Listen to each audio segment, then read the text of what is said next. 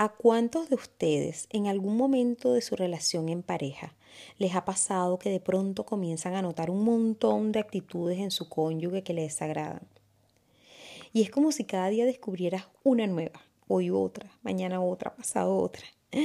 Y entonces te haces la gran pregunta, ¿dónde estaba metido este hombre? ¿O dónde estaba metida esta mujer? Si cuando le conocí o al principio de la relación no hacía estas cosas. Esto es nuevo para mí. Por eso hoy vengo a hablarles sobre la gratitud por nuestro esposo o esposa. Les saluda Carelia González de Proescucha. Fíjense, cuando nosotros elegimos encender el botón del enfoque sobre el lado de las quejas, tomamos ese telescopio, así como que agarráramos un telescopio por ese lente negativo y solo miramos lo que nos desagrada. Miren, ahí no hay bueno que valga, ¿vieron? Porque solo miramos por el lente que nos acerca a lo malo. Y ese malo digo entre comillas, ¿no? Porque recuerda que para quien es malo es para ti. Y si no tomamos conciencia a tiempo, si no nos damos cuenta, no despertamos, comienza la desvalorización hacia nuestra pareja y los conflictos en la relación porque acuérdense lo que les hablé del enfoque y del sistema reticular, se activa en eso en que nosotros nos enfocamos. Entonces, bueno, es cuando comienzo a oír que ronca, es cuando comienzo a darme cuenta que le huelen más los pies, o es cuando comienzo a darme cuenta que habla, no me gusta cómo habla, o no me gusta cómo se sienta. Entonces, wow, es como una lista interminable, porque eso es lo que mi cerebro me va a comenzar a mostrar. Recuerden, ¿ok?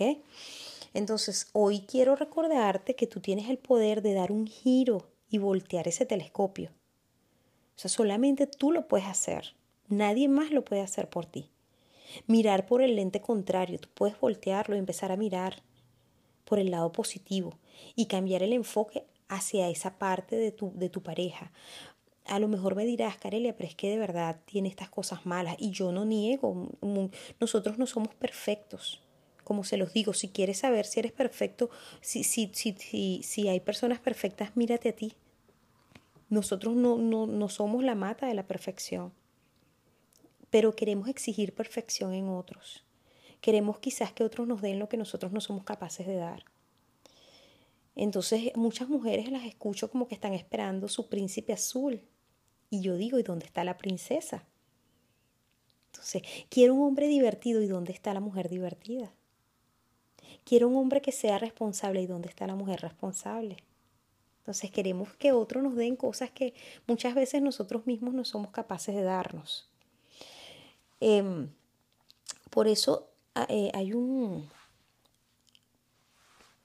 Yo, yo pienso, ¿no? Que, que si un día nosotros decidimos unir nuestras vidas, así como bien lo dice la palabra de Dios, por eso el hombre deja a su padre y a su madre y se une a su mujer y los dos se funden en un solo ser.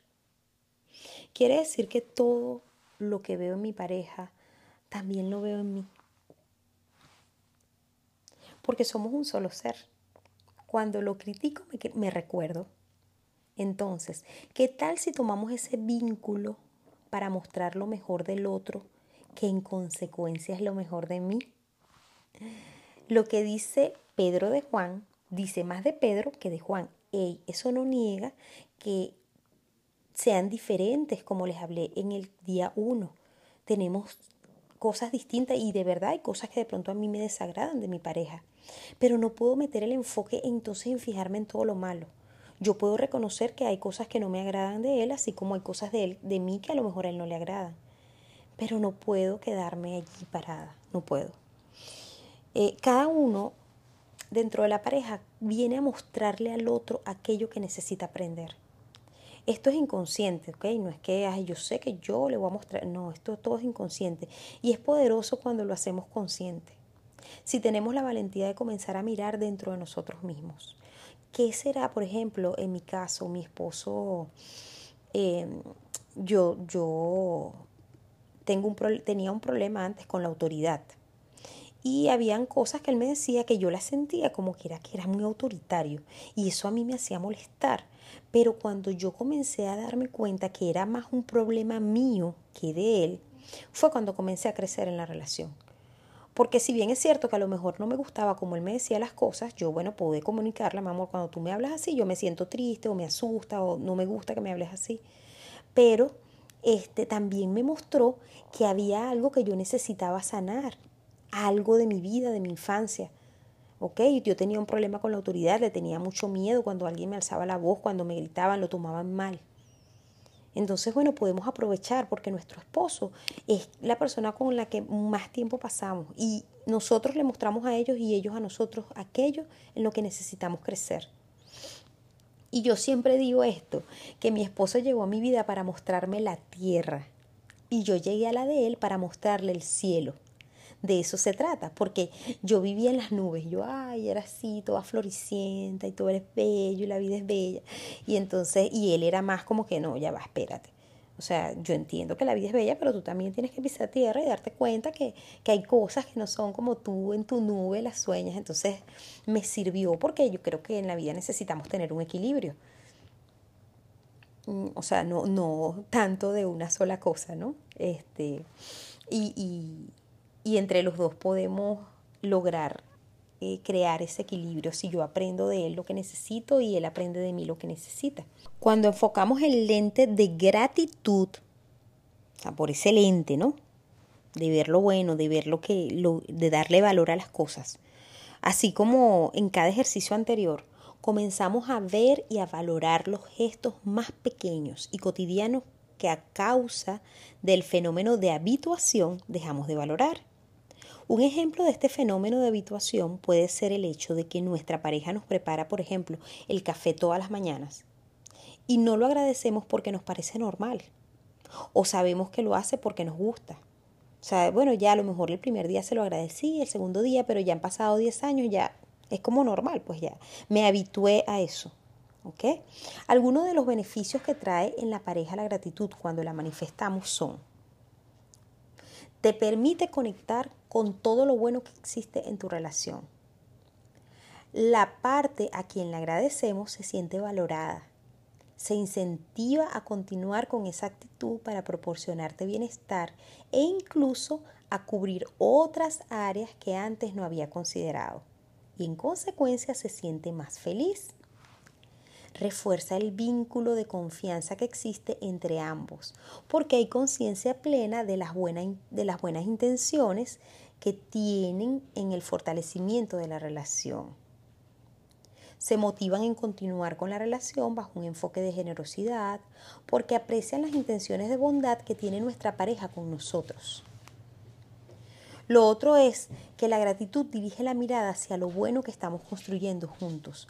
Une a la pareja porque fijamos nuestra atención en lo bueno que pasa en la relación, por supuesto sin negar lo que nos desagrada. Es solo que haciendo, haciendo, o sea, es solo que haciendo consciente lo bueno, le damos importancia a lo que es productivo en la relación. Es como grabar en la arena lo malo y en la roca lo bueno valorando así lo que estamos construyendo juntos. Y les voy a poner un ejercicio.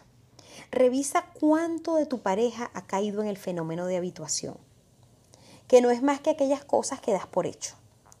Por ejemplo, el café en la mañana, la ropa limpia y planchada, el dinero para la renta, el mercado, el beso de buenos días, la reparación de la cocina. Una forma de hacerlo es prestar atención a cada detalle de las cosas que hace para ti, por ti, o teniéndote en cuenta. Enciende ese enfoque en lo positivo. Exprésale tu gratitud. Dile cómo te sientes por eso que hace por ti. Lo mucho que valoras esas acciones. Ya verás cómo te motivas también a comenzar a hacer más cosas por él o por ella. Haz de esto una rutina en tu vida de pareja. Amplía tu bienestar. Llénate tus espacios de armonía y paz. Además, les voy a decir algo. Cuando nosotros valoramos las mujeres, valoramos en nuestros esposos eh, lo que ellos hacen por nosotros, es una manera de, de respeto, ellos se sienten respetados. Y el hombre eh, se siente amado a través del respeto. Eh, y por el contrario, cuando los hombres eh, valoran lo que nosotras las mujeres hacemos, es una manera de mostrarnos su amor. ¿Okay? Las mujeres sentimos amor, es en el amor, o sea, cuando nos tratan con cariño, con ternura, ahí es que sentimos que el esposo nos ama. Entonces, bueno, pongamos en práctica esto. Espero que hoy tengan un día lleno de mucha gratitud hacia su pareja, que puedan cambiar ese lente y que puedan comenzar a ver todas las cosas buenas y positivas, sin que eso signifique que hayan cosas distintas, que no, nos desagraden.